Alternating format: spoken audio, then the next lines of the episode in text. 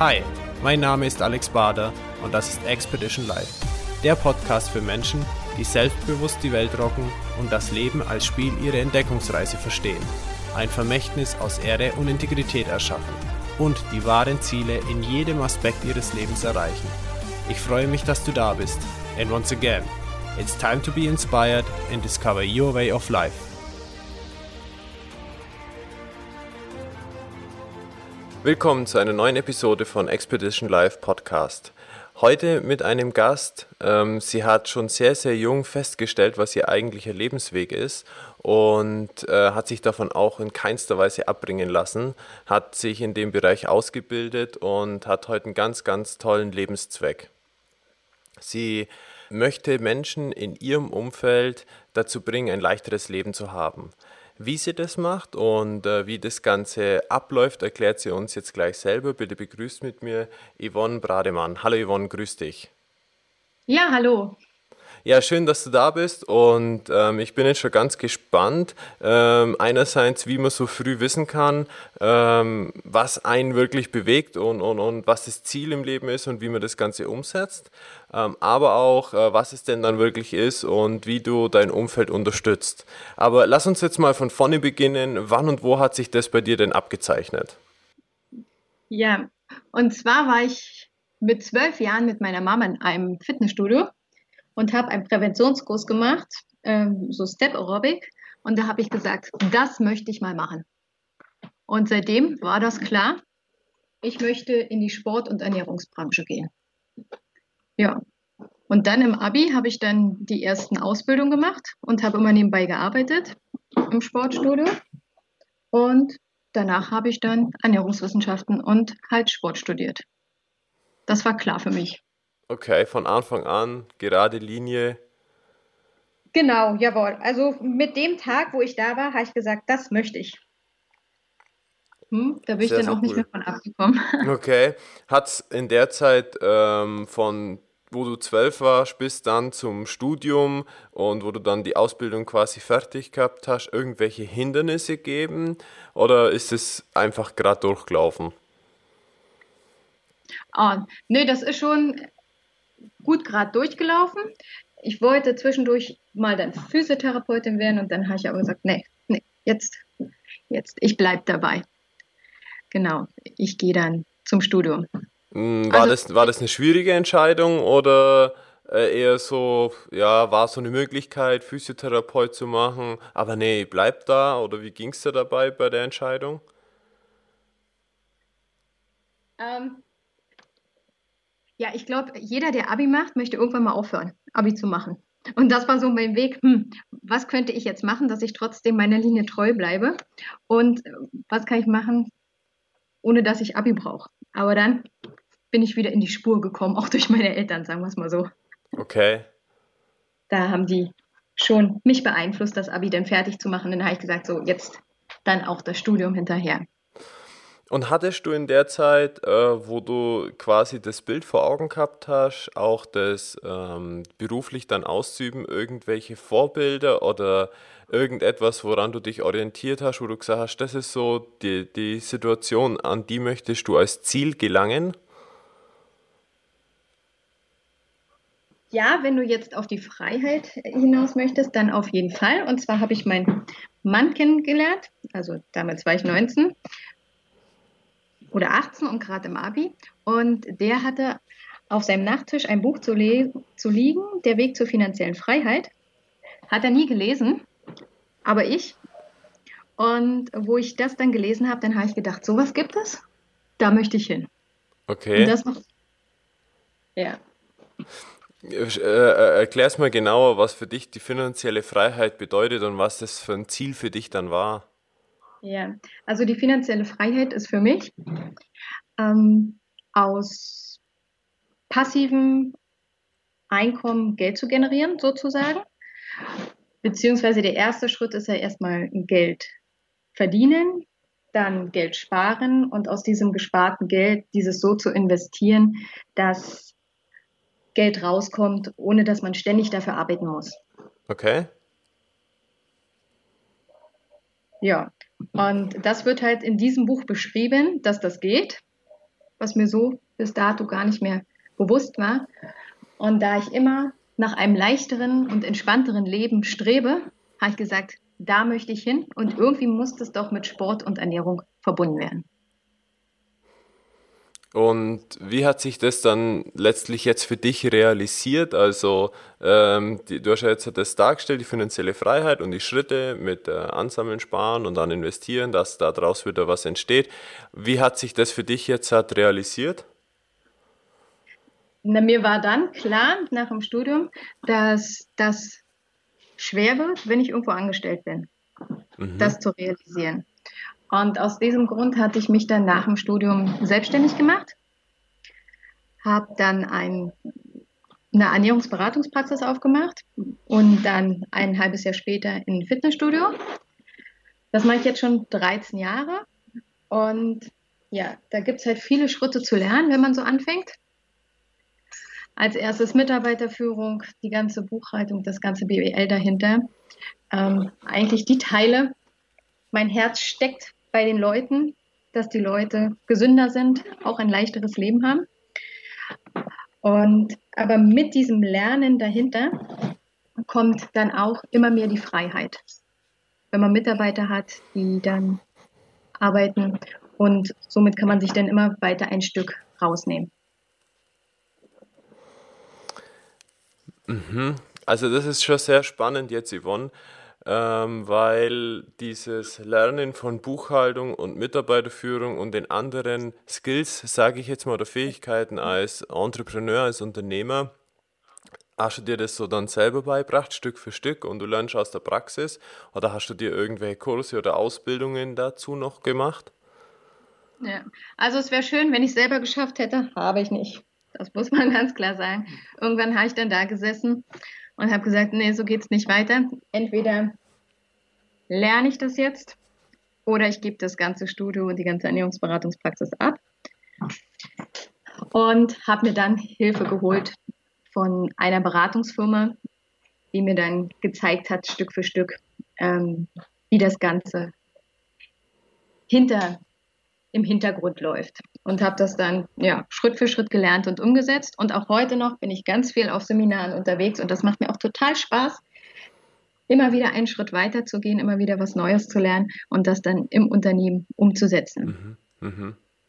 Bevor man da jetzt hat, ähm, auf die Details und so weiter gehen, erklär doch mal ganz kurz, was eigentlich du jetzt heute für ein Unternehmen hast, äh, die Größe, einfach oder äh, ein paar Kennzahlen oder so, um das Ganze ein bisschen fassbarer zu bekommen. Ja. Also ich habe ein Fitnessstudio, ähm, was 1000 Quadratmeter groß ist.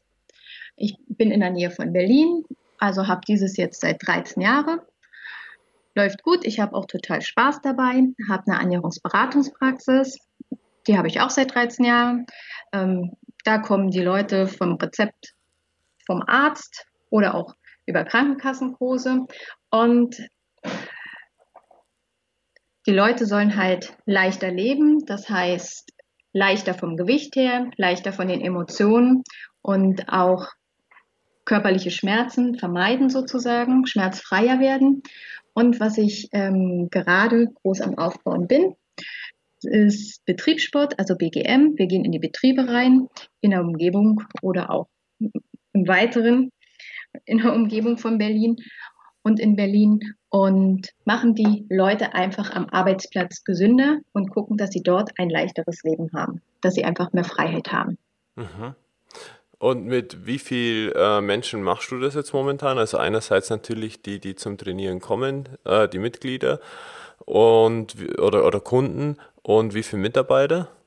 Ja, also wir, ich habe ähm, sechs Mitarbeiter, jetzt kommt ein siebter rein und ähm, unsere Kunden sind 800 Kunden, die im Moment im Stamm sind, aber dazu sehen natürlich nicht die Betriebe. Die Betriebe sind dann nochmal extra. Okay, okay. Ja, super. Ähm, wie sieht das jetzt im Detail aus? Wie kann ich mir das jetzt vorstellen, wenn du sagst, du hast das Thema Buchhaltung erlernen müssen oder so? Äh, machst du das heute noch selber? Ähm, oder ist es sehr wichtig, dass du das selber machst? Wie, wie kann ich mir das in der Praxis vorstellen? Ja, Gott sei Dank muss ich das nicht mehr selber machen. Das finde ich sehr, sehr schön, weil meine Leidenschaft liegt ja daran, den Menschen zu helfen und neue Wege ähm, zu finden, dass es den Leuten besser geht und auch schnell zu erkennen, wo es hakt bei den Leuten, damit es bei denen besser geht. Und natürlich sind die Kennzahlen der Buchhaltung wichtig, das habe ich gelernt. Sonst ist das Unternehmen auch nicht wirtschaftlich. Das ist ganz klar. Also ich beschäftige mich vielleicht einen Tag damit, mit den Kennzahlen, mit der Wirtschaftlichkeit. Pro Und, Woche oder pro Monat? Ähm, schon pro Woche. Okay. Also ist schon Kennzahlen, Zielzahlen, das ist schon ein wichtiges Thema. Also ich ähm, sehe das immer zweiseitig, so ein Unternehmen. Einmal sehe ich den Nutzen für den Kunden, der muss da sein. Und da wollen wir alles machen, dass der Kunde den höchstmöglichen Nutzen hat. Und auf der anderen Seite hat das Unternehmen natürlich auch einen wirtschaftlichen Zweck. Und dieser wirtschaftliche Zweck, der muss auch erfüllt sein, sonst können wir nicht neu investieren, sonst können wir keine neuen Seminare machen, können wir nicht den Kundennutzen erhöhen. Und darum briefe ich auch alle Mitarbeiter, beide Zwecke des Unternehmens im Kopf zu haben. Und wir haben Wochenaufgaben, einmal immer für den Kundennutzen, dass der erhöht wird und einmal natürlich Kennzahlen vom Wirtschaftlichen. Also so sind die Kennzahlen auch schon immer da und auch immer im Hinterkopf. Okay, also das heißt, jedem Mitarbeiter ist es auch bewusst, worauf er ja. seinen Fokus legen darf. Genau, natürlich. Hm? Okay, sehr schön. Und äh, das Thema Mitarbeiterführung, was sind da für dich so die Key Points, wo du sagst, hey, das hat sich für dich herauskristallisiert, das hast du früher nicht gemacht, das ist aber jetzt heute so ein Punkt, äh, wo du sagst, auf den würdest du empfehlen, ganz besonders zu achten oder so ein ganz spezielles Aha-Erlebnis? Bei der Mitarbeiterführung? Mhm. Na, ich glaube, früher habe ich eher so geguckt, na, die Mitarbeiter müssen es doch machen. Die müssen es doch machen. Ich bin vorgeritten und dann habe ich gedacht, jetzt müssen doch alle mit. Und ja, dieses Erlebnis, sage ich mal, die Mitarbeiter mit abzuholen. Die Mitarbeiter werden ein Teil des Unternehmens und entwickeln die Projekte selber mit. Das ist so für mich der größte Schritt, den ich lernen durfte. Sonst hatte ich immer mega Ideen und alle haben es umgesetzt aber es kam ja nicht von denen in heraus. Und jetzt mache ich es anders. Ich mache Meetings und wir entwickeln gemeinsam. Und dadurch ist die Unternehmensstruktur ja und Kultur eine ganz andere. Okay, das heißt, du gehst eher so in die Rolle des äh, Mentors oder Gesprächsführers und äh, schaust, dass die Entwicklung stattfindet. Genau, jawohl. Okay. Mhm. Habt ihr dann solche Brainstormings, also diese Meetings sind die regelmäßig angesetzt oder je nach Thema? Ja, Re nee, ist regelmäßig angesetzt. Wir haben auch immer einmal die Woche, wo wir uns eine Stunde hinsetzen, wo wir nur was für die Weiterentwicklung von uns oder vom Unternehmen machen. Und da kann jeder seine Ideen einbringen. Erstmal wird alles gesammelt, Brainstorming, ohne dass es bewertet wird und dann wird daraus entwickelt. Okay. So, die, die, die, die, wie würdest du die Erfolge aus dem Vorgehen her jetzt beschreiben? Also was, wie hat sich das in der Praxis dargestellt? In der Praxis fand ich, das ist der Schlüssel, dass ich mich aus dem Unternehmen etwas rausziehen kann oder ah, rausgezogen okay. habe, weil es sind nicht mehr meine Ideen, sondern es sind die Ideen der Mitarbeiter und die werden ja dann im ganzen, in der ganzen Woche, in der ganzen Arbeit von ihnen ja wesentlich mehr umgesetzt, als wenn ich jetzt was vorgebe. Ich stelle mir das jetzt gerade so vor, Yvonne, und zwar hm? in der Richtung, ähm, wenn jetzt Mitarbeiter da sind, die vielleicht weniger jetzt hat, äh, bisher mitdenken oder das nicht gewohnt sind, eigene Ideen oder Entwicklungen so mit reinzubringen sondern eher so auf die Anweisung und auf Anleitung warten, äh, Dinge umzusetzen. Mhm. Wie gehst du mit solchen Mitarbeitern um oder hattest du vielleicht so eine Situation schon? Hat sich das dann, wenn ja, gedreht oder musstest du dich von so einem Mitarbeiter trennen und hast geguckt bei der Einstellung, dass du Mitarbeiter hast, die gewollt sind, das mitzuentwickeln oder wie ist das für dich? Ja, du hast natürlich recht. Nicht alle Mitarbeiter wollen diesen Weg mitgehen. Langfristig habe ich mich von diesen getrennt. Okay. Ähm, es gibt so eine Einarbeitungsphase, da müssen sie nicht mitdenken. Das, also mitdenken in diesem Sinne, dass sie entwickeln, sondern sie müssen ja erstmal das Unternehmen kennenlernen. So, das mhm. ist ungefähr zwei Monate. Und dann erwarte ich aber schon, dass ein gewisses Mitdenken und Ideen, ähm, das, das von den Mitarbeitern kommt. Nee. Und wer das, diesen Weg nicht mitgeht, der ist dann bei uns falsch. Und hattest du solche Situationen dann auch schon, dass du dich dann auf äh, das Verhältnis aufgelöst hast? Ja, natürlich. Ja. Wie, wie, wie wäre das für dich? Ähm, weil das eine ist natürlich, ein Unternehmen aufzubauen, Mitarbeiter einzustellen, aber dann festzustellen, dass gewisse Beziehungen einfach nicht zueinander passen. Wie ist es dann, das, dieses Auflösen, Mitarbeiter in ihre nächste Lebensphase sozusagen zu begleiten und de, den Part zu beenden? Ja, also am Anfang, wo ich angefangen habe, ganz, ganz schlimm. Da konnte ich immer zwei Nächte nicht schlafen. Also so viel habe ich jetzt nicht entlassen, aber wenn zum Beispiel hatte ich mal eine Situation, dass einer geklaut hat, Geld geklaut hat. Da muss ich ja den entlassen. Ist ja dann auch schon, dass das Team sieht, okay, da ist die Grenze. Das war für mich ganz, ganz schlimm am Anfang, aber man lernt. Oder ich habe gelernt und jetzt ist das für mich überhaupt gar kein Problem mehr. Gerade vor zwei Wochen habe ich jemanden entlassen. Das war aber auch ganz harmonisch und die hat auch noch zwei Wochen weiter gearbeitet. Einfach, weil wir gemerkt haben, wir passen nicht zusammen, rein von den Fähigkeiten her. Mhm. Und es war ein ganz lieber Mensch und ist jetzt noch ein ganz lieber Mensch und ich würde auch mit ihren Kaffee trinken gehen, alles in Ordnung. Ähm, nur die Fähigkeiten, die sie hat, haben nicht zum Unternehmen gepasst. Und dann ist das äh, für mich auch okay und dann sage ich, gut, es ist besser, wenn du wahrscheinlich woanders arbeitest als hier, weil hier würde ich jetzt mehr Druck und Druck aufbauen und dann macht es auch keinen Spaß. Und ich möchte, dass die Leute zu mir kommen und Spaß haben auf der Arbeit und nicht ein doofes Bauchgefühl. Dann geht das nicht. Hm.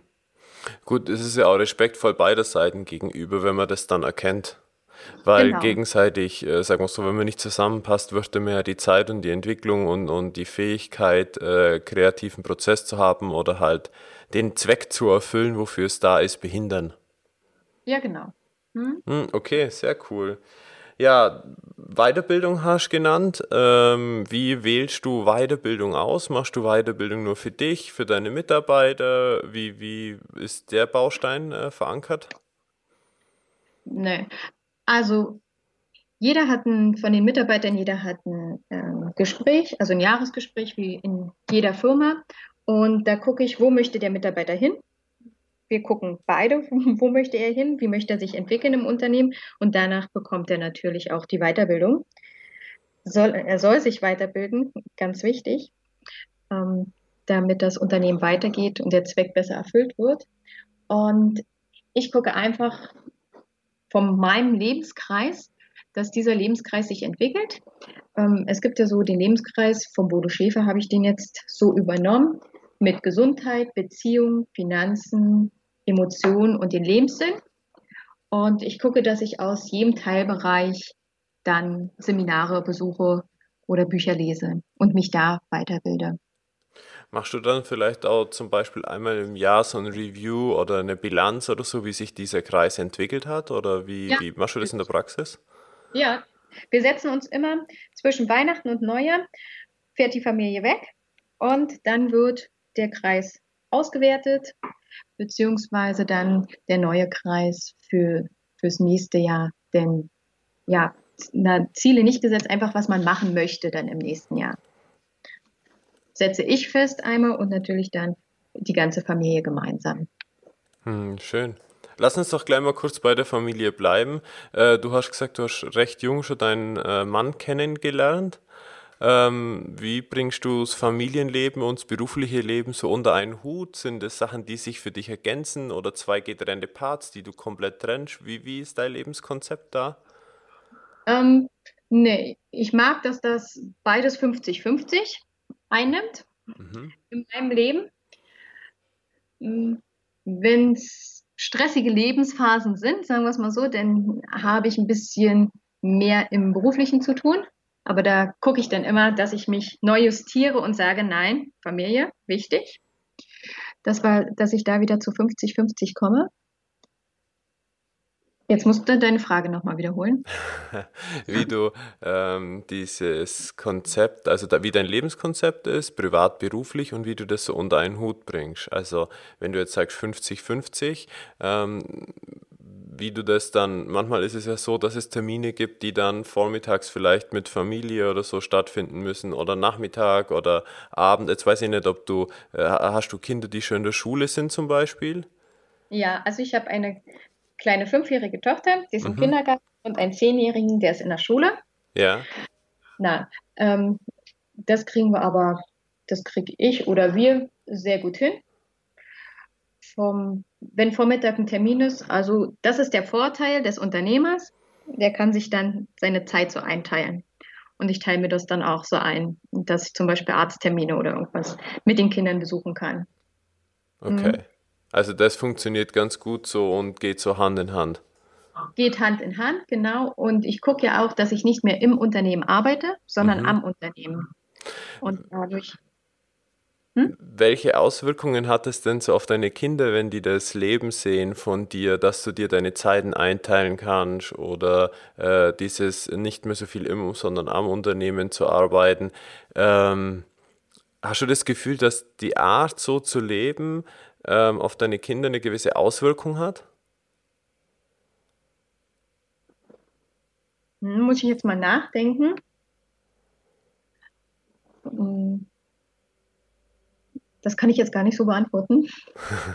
oder, oder, vielleicht so im Vergleich einfach zu anderen Kindern äh, im Umfeld oder von der Schule her oder so, äh, wo du ja sagst, hey, vielleicht selbstständigeres äh, Denken oder irgendwas in die Richtung?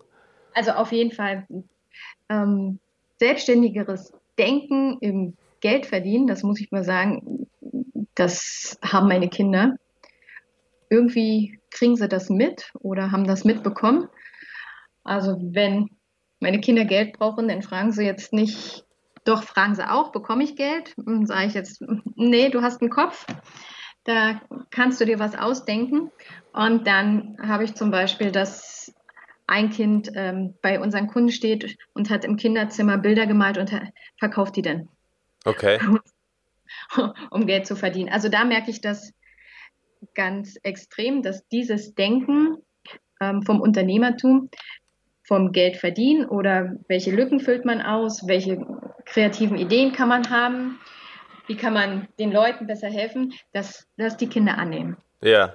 Jetzt hast du ja Bodo Schäfer genannt, dann habt ihr bestimmt auch einen Hund namens Money gelesen, oder? Na klar, ah. ganz. ich habe auch die Kinder immer mit bei Bodo Schäfer, also von dem. Ja, ja. Nee, das ähm, ein Hund namens Money, das wird konsequent durchgeführt. Okay, super. Ja. Weil, weil, du sagst, Bodo Schäfer, also ist auch ein wichtiger Part für dich in der Weiterentwicklung. Und, und wie oft geht ihr zum Bodo Schäfer? Ja, also ich bin jedes Jahr einmal zum Bodo Schäfer gegangen. Also ist ja der Punkt Finanzen, ne? Und habe auch immer mein großes Kind mitgenommen. Und jetzt, dieses Jahr sind wir leider nicht gegangen, aber nächstes Jahr, er möchte unbedingt wieder dahin. Also es ist dann auch so, dass meine Kinder sagen, sie wollen dahin. Mhm. Sie wollen zum ähm, finanzieller Durchbruch, zu dem Seminar. Hm? Mhm. Das finde ja. Okay, Seminar finanzieller Durchbruch. Genau, ja. Kriegt er auch nächstes Jahr. Fahren wir wieder hin. Sehr schön. Ja, ähm, und so dieses, hat es vielleicht auch Herausforderungen irgendwann mal gegeben, das privat und beruflich unter einen Hut zu bringen? Oder du hast vorhin mal so kurz erwähnt, dass ähm, es Zeiten gibt, wo du intensiver die Zeit reservieren musst fürs Geschäftliche oder so. Waren das irgendwie auch dann mal Herausforderungen, wo es nicht so ganz funktioniert hat und du dir was Neues einfallen lassen hast müssen? Ja, natürlich. Ähm, also zum Beispiel, wenn jetzt kommt ein Mitbewerber zum Beispiel ins, ja, ins nähere Umfeld und da darf man denn anders denken? Darf man wieder kreativ sein?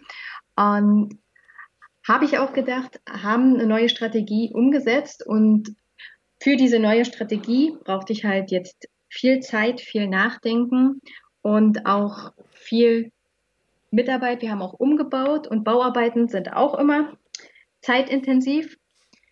Ja, und da fehlt dann mal die Zeit für die Familie. Ich war dann auch sehr froh, wo der Umbau fertig ist, fertig war und jetzt gucke ich wieder, dass die Familie mehr Zeit bekommt. Mhm. Mhm. Okay. Und so die Familie, die kriegt das so richtig mit? Äh, äh, die Kinder und dein Mann und dann wissen die, ah, okay, jetzt ist wieder das wichtig und dann wird es wieder anders oder sind es dann Diskussionen? Nö, sind keine Diskussionen. Also das habe ich gelernt. Auch die Familie darf mitgenommen werden. Nicht einfach bestimmt, jetzt geht's los, sondern mitgenommen. Mhm. Wie bei der Mitarbeiterführung. Nein, also wir setzen uns hin, sagen, was das nächste Vierteljahr sein wird. Und ähm, dann, wenn das alle ja, verinnerlicht haben, dann geht's los. Und dann geht's aber auch ordentlich durch. Ja, okay. Ja, das ist cool, sehr schön. Ähm, so, gibt es irgendwelche Routinen, die ihr ähm, in eurem unternehmerischen Leben in der Familie habt oder du als Unternehmerin, ähm, die wichtig sind?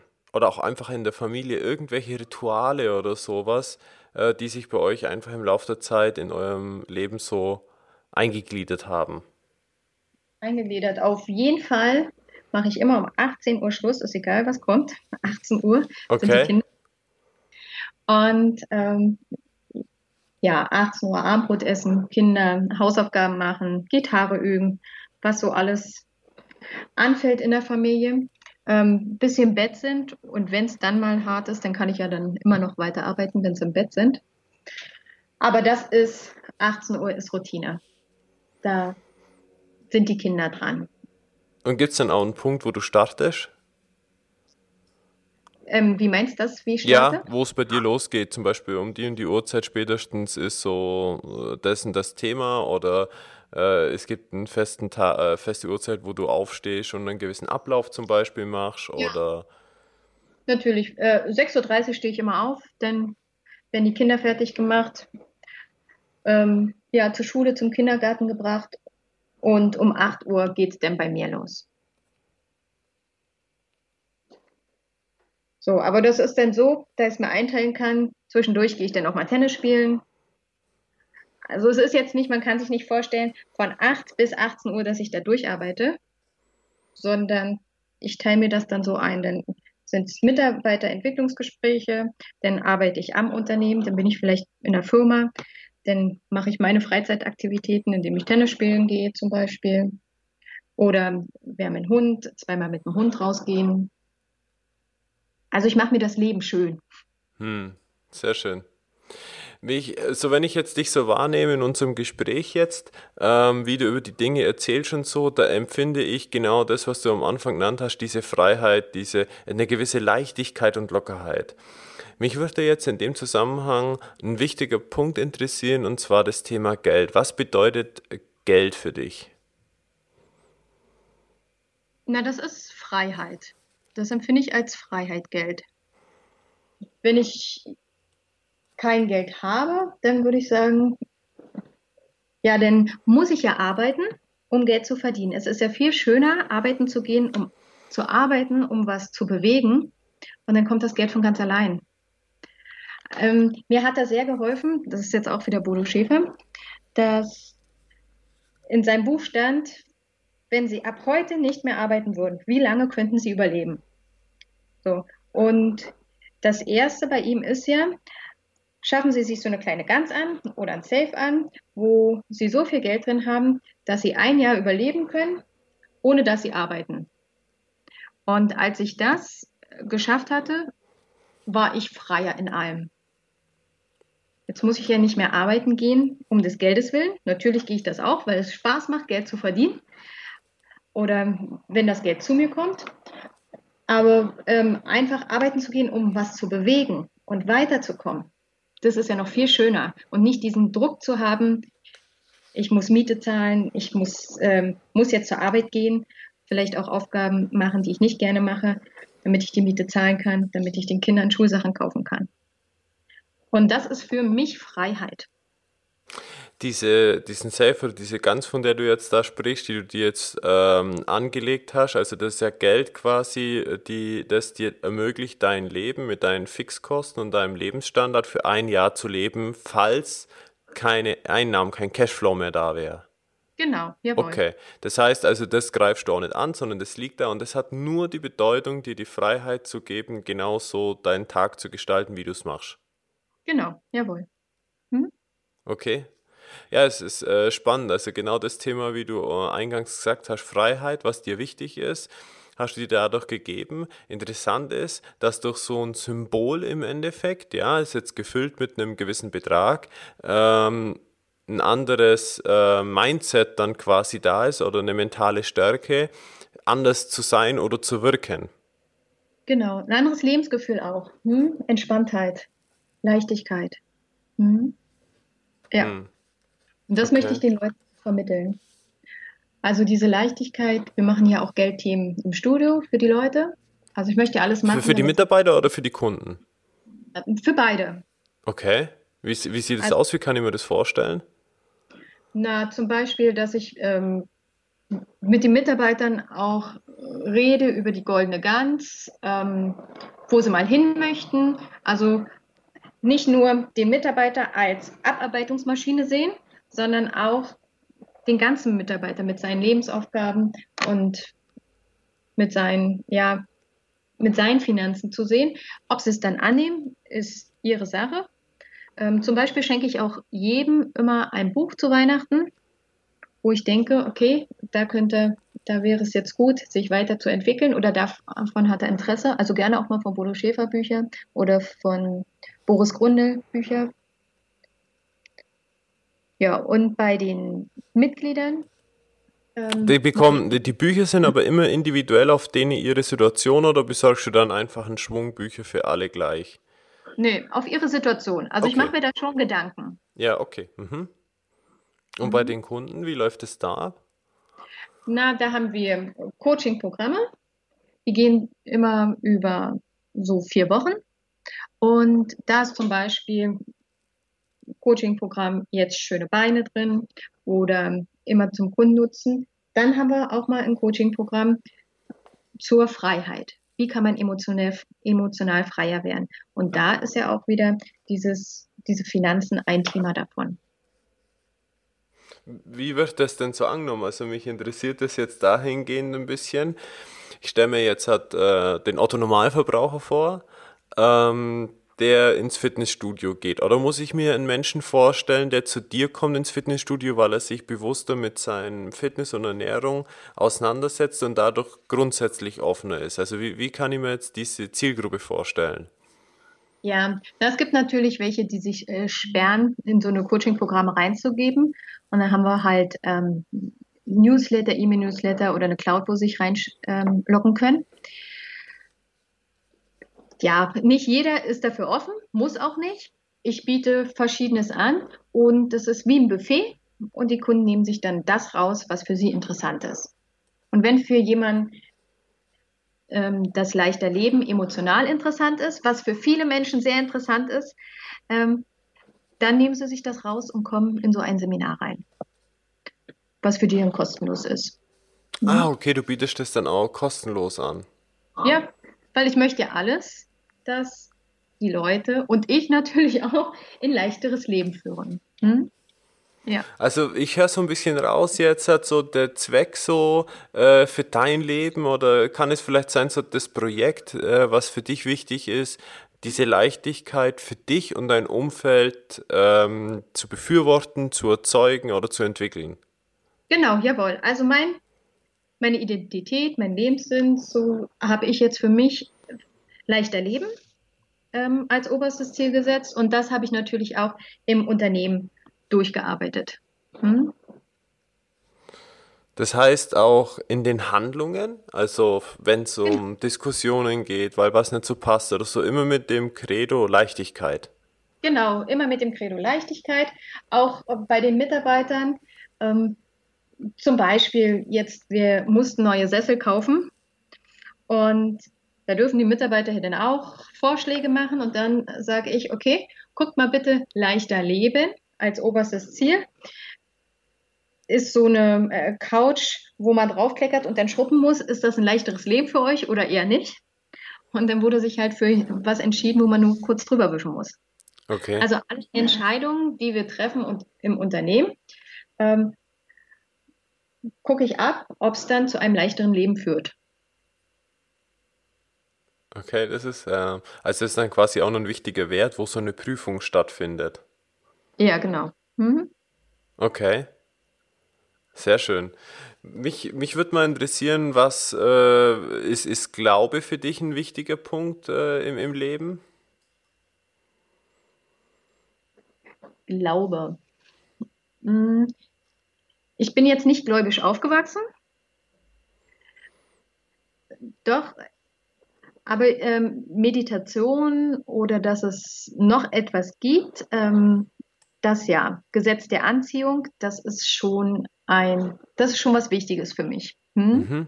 Und wie setzt du das ein? Also meditierst du regelmäßig oder was sind so die Aktivitäten, die du dazu machst? Ja, also Selbsthypnose, Meditation äh, finde ich gut. Muss ich jetzt mal zugeben, könnte ich viel öfter machen.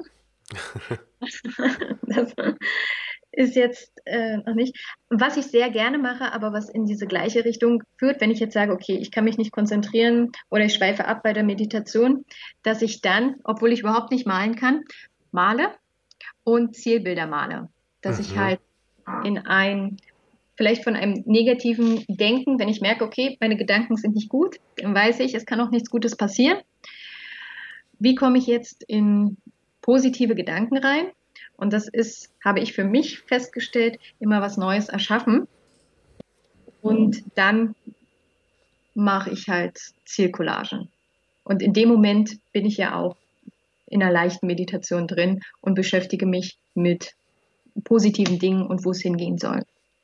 Ja, meditieren gibt es ja in so vielen Varianten. Ob das jetzt ein Mandala malen ist, ob das meditatives Gehen ist. Also man kann ja auch schon fast sagen, es gibt meditatives Autofahren. Äh, die, manche machen es bewusst, manche unbewusst. Das ist immer dann der Zustand, wenn man nicht weiß, wie man von A nach B kommen ist, bei einer Strecke, die man immer gleich fährt. Genau, ja. ja, genau. Also den Alpha-Zustand. Genau. Ähm, ja. Nee, da gucke ich schon, dass dass ich da drin bin. Hm? Okay.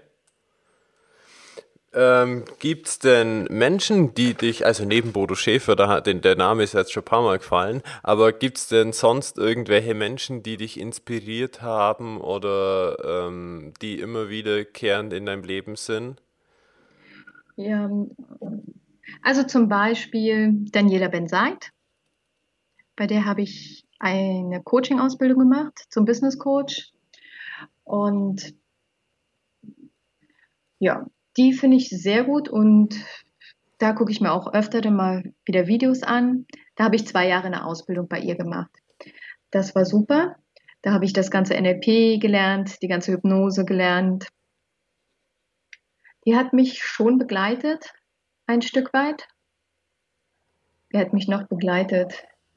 Boris Grundel finde mhm. ich auch sehr rein Leading Simple, da habe ich auch sehr viel gelernt. Also durch das Buch äh, von ihm oder hast du richtig bei ihm irgendein Programm gemacht? Ne, äh, Seminar. Das Seminar, Seminar. habe ich mit. Mhm. Ja. Aber letztendlich arbeite ich äh, mehr mit dem Buch, ne? Mhm. Aber so die Seminare, die geben mir dann wieder Auftrieb. Da brauche ich dann auch welche in ganz verschiedensten Bereichen. Und ähm, ja, dann ist es aber die Zeit des Umsetzens. Es gibt immer eine Zeit des Lernens und eine Zeit des Umsetzens. Ja, ich glaube, das ist auch wichtig, diese, äh, das Gesetz der Polarität einfach zu beachten. Ja. Mhm. Also in manchen Lebensphasen bin ich sehr im Lernen drin und jetzt bin ich gerade wieder in einer des Umsetzens. Darum mache ich jetzt auch nicht so viele Seminare. Da sage ich, ich jetzt muss das erstmal alles umgesetzt werden und dann kann es wieder losgehen, Neues zu lernen. Hm. Ja, wichtig, wichtig. Wie schaut es aus mit so Auszeit? Ähm, ich möchte es jetzt gar nicht äh, Urlaub nennen, sondern wirklich einfach mal die Auszeit zu nehmen vom Alltag. Also mache ich ganz viel. Für mich ist Auszeit nehmen, wenn ich, jetzt sind wir bei Seminaren, ein schönes Seminar besuche. Ähm, schönes Hotelzimmer, wo ich dann zwei, drei Tage bin. Und das ist für mich keine Arbeit. Das ist neue Leute kennenlernen, interessante Leute kennenlernen, schöne Gespräche führen. Also so, so Seminare, ich freue mich darauf. Und das habe ich jeden Monat, jeden zweiten Monat mindestens so ein Seminar, wo ich ein, zwei Tage weg bin. Das ist für mich auch Urlaub. Natürlich auch, wenn ich mit der Familie wegfahre, aber so beides. Und äh, wann planst du das für dich? Machst du das einmal im Jahr, wo du sagst, da habe ich jetzt Auszeit oder eher spontan oder vierteljährlich oder? Na, einmal im Jahr plane ich schon, was möchte ich für Fähigkeiten, die ich vielleicht noch nicht habe, welche möchte ich erwerben oder worum möchte ich mich kümmern. Und dann gucke ich schon da nach Seminaren, lege vielleicht zwei, drei fest und kleinere Seminare, also das sind dann größere Seminare und kleinere Seminare, die kommen dann so mhm. zwischendurch. Mhm. Okay, ja, super. Was ist denn für dich so gerade ein ganz spannendes und aktuelles Projekt? Also was, was bewegt dich gerade ganz besonders? Hm. Also ich glaube, das ist so ein Lebensprojekt von mir, dass ich möchte, dass alle, die zu mir kommen und abnehmen wollen, auch abnehmen und ihr Gewicht halten. Und leider schaffen das nicht alle, das muss ich sagen. Mhm. Was nirgendwo alle schaffen. Trotzdem bewegt es mich, aus welchem Grund die Leute es langfristig nicht schaffen, ihr Gewicht unten zu halten oder Essattacken zu haben. Ne? Und da bin ich jetzt schon dran, so lange wie ich arbeite, also 13 Jahre, die Programme besser zu machen, meine Programme, ähm, mich mehr mit den Glaubenssätzen der Leute dahinter zu beschäftigen oder einfach zu beschäftigen damit, warum haben die Leute Essattacken, warum essen die und können ihre Gewohnheiten nicht so leicht ändern. Gibt es da schon irgendwelche Erkenntnisse, die du hattest, wo du sagst, das sind so, so Key Points, ähm, wenn die stattfinden, solche Glaubenssätze oder solche Verhaltensmuster oder sowas, dann ist immer das Gleiche? Ja, also es gibt ja so die herzhaften Esser und die süßen Esser. Mhm. Und diese süßen Esser, da gibt es welche, die können ein, ein Stückchen Schokolade essen und das weglegen. Und dann gibt es welche, die essen ein Stückchen Schokolade, legen dann die Schokolade weg und dann dreht sich alles nur noch im Kopf um diese Schokolade. Und dann ist egal, wo diese Schokolade liegt, irgendwie finden sie sie und die wird aufgegessen. Und da bin ich halt dran, mit diesen Leuten zu arbeiten, dass diese halt keine Essattacken mehr haben. Auf jeden Fall ist ein Punkt da der Zucker. Wie viel Zucker nehmen sie zu sich? Mhm. Wie übersäuert ist der Körper überhaupt? Dann ist ein Punkt, wie viel Mineralstoffe sind in der Zelle, weil ich habe festgestellt, wenn zu wenig Chrom in der Zelle ist und Chrom ist in Schokolade, dann kriegen die Leute Heißhunger auf Schokolade. Also so, und wie ähm, ist der Kohlenhydratstoffwechsel? Und vielleicht aus der Kindheit, welche Glaubenssätze sind übrig geblieben, hatte ich auch, dass zum Beispiel keine Schokolade gegessen werden durfte. Und da gucke ich, was es ist bei den Leuten und möchte denen natürlich dann helfen. Erstmal das aufzudecken, woran es bei denen liegt und dann im nächsten Schritt zu helfen. Mhm. Also ich habe da ja so, so eine eigene Erfahrung gehabt, die ich, äh, würde mich jetzt mal interessieren, ob das äh, du so bestätigen würdest. Und zwar, als ich äh, vor Jahren schon angefangen habe, im Fitnessstudio zu arbeiten und äh, auch das Ziel hatte, äh, konkret abzunehmen, ähm, ist mir eins klar geworden, das dauert zwei Jahre. Das dauert einfach mal zwei Jahre, bis ich eine andere Essroutine habe, bis ich einen anderen Tagesablauf habe, bis ich das integriert habe und ich gehe das langsam an und dann bleibt es aber auch. Also ich hatte nicht die Erwartung, das geht in zwei, drei Monaten.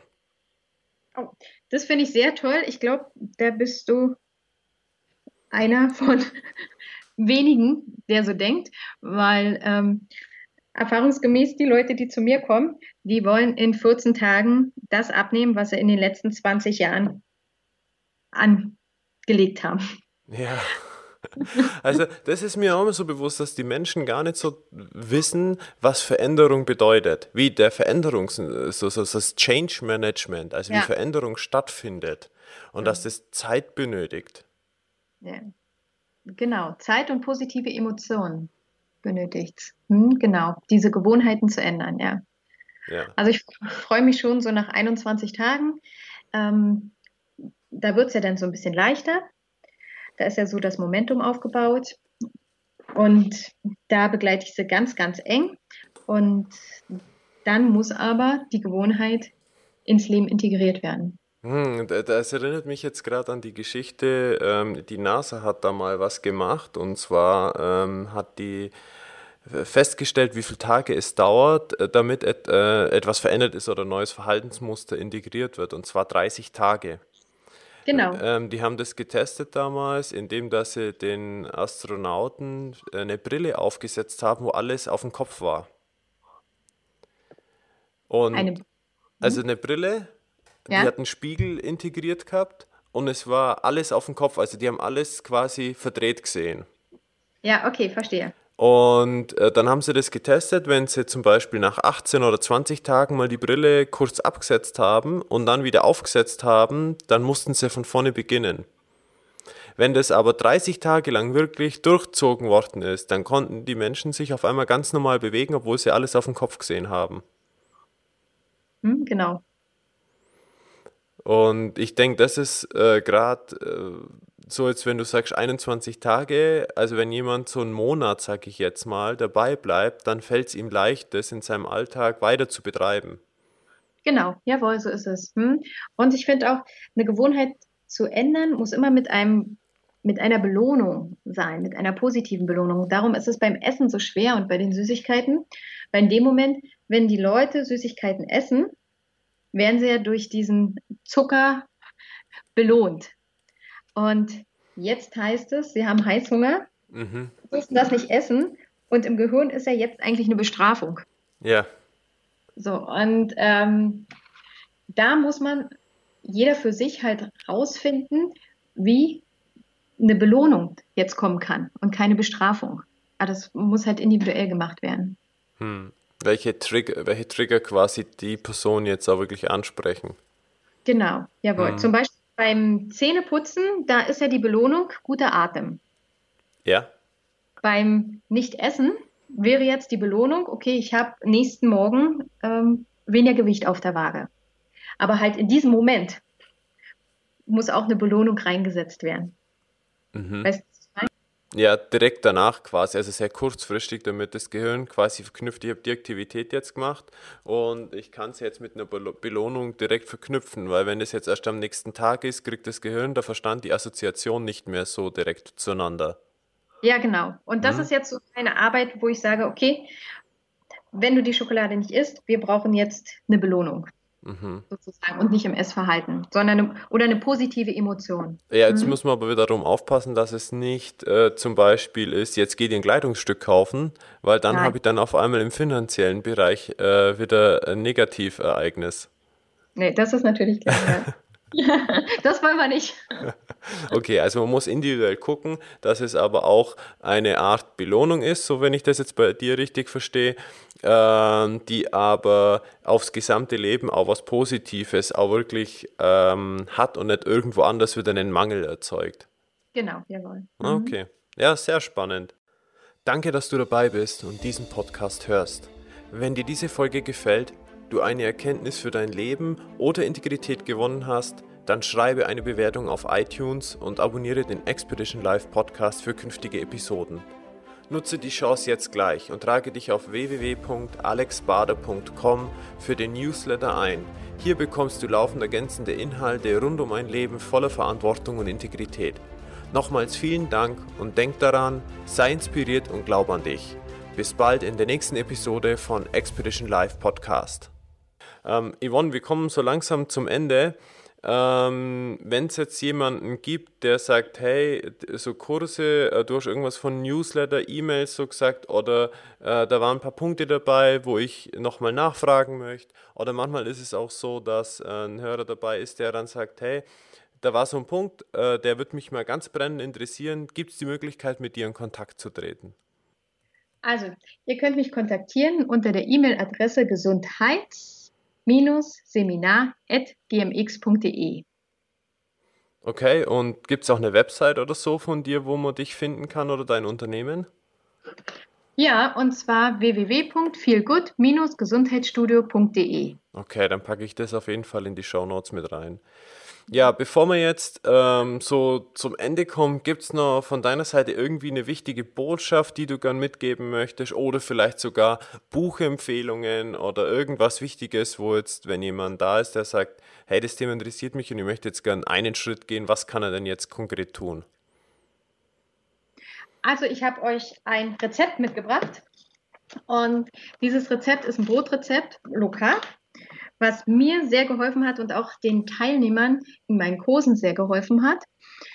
Dieses Brot kann man auch am Abend essen, hat halt keine Kohlenhydrate, hat ganz viel Ballaststoffe, ganz viel Vitamine und Mineralstoffe. Und das würde ich gern jetzt durchgeben, das Rezept. Okay. Also äh, wie es abläuft oder sollen wir das mit in die Shownotes zum Download mit reinpacken? Wie wäre das recht?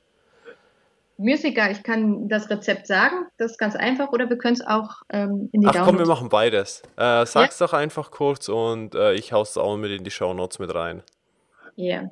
Also das dauert fünf Minuten, das Zusammenrühren, und zwar 150 Gramm Magerquark, vier Eier, 50 Gramm Mandeln gemahlen, 50 Gramm Leinsamen geschrotet, zwei Esslöffel Weizenkleie, ein halbes Päckchen Backpulver, und einen halben Teelöffel Salz, also und Kräuter, alles das, was ihr reinmachen möchtet, einfach zusammenrühren und in sechs Muffinforms geben. Das wären dann Brötchen und bei 170 Grad Celsius circa 40 bis 50 Minuten backen. Und ich sage euch, das schmeckt und ist total gesund. Super. Ja, auf jeden Fall mal ausprobieren. Ja, Vielen Dank. Yvonne, es hat mir viel Spaß gemacht, mit dir zu sprechen. Ähm, auch ganz toll, mit dir in Kontakt zu sein. Es ist äh, für mich auch immer so eine Musik in den Ohren, Menschen zu hören, die einfach ähm, sich Gedanken machen über ihr Leben, Routinen im Leben einbauen, äh, diese vorantreiben, sich selber zu reflektieren und äh, weiterzuentwickeln. Und natürlich ist es ganz, ganz besonders toll, auch immer einen weiblichen Gast bei mir ähm, in, in, auf dem Podcast, in der Show zu haben, äh, wo ich einfach mag, es sind nicht nur Männer, ähm, die immer so das Ganze voranführen, sondern Frauen, die auch sagen, hey, ich kümmere mich um mein Leben und ich gestalte es und äh, das ist eine tolle Reise hier, einen Zweck zu erfüllen. Ja, und es war Spaß. Genau. Ja, in diesem Sinne, Yvonne, äh, herzlichen Dank. Ich wünsche dir alles Gute und bis bald. Tschüss.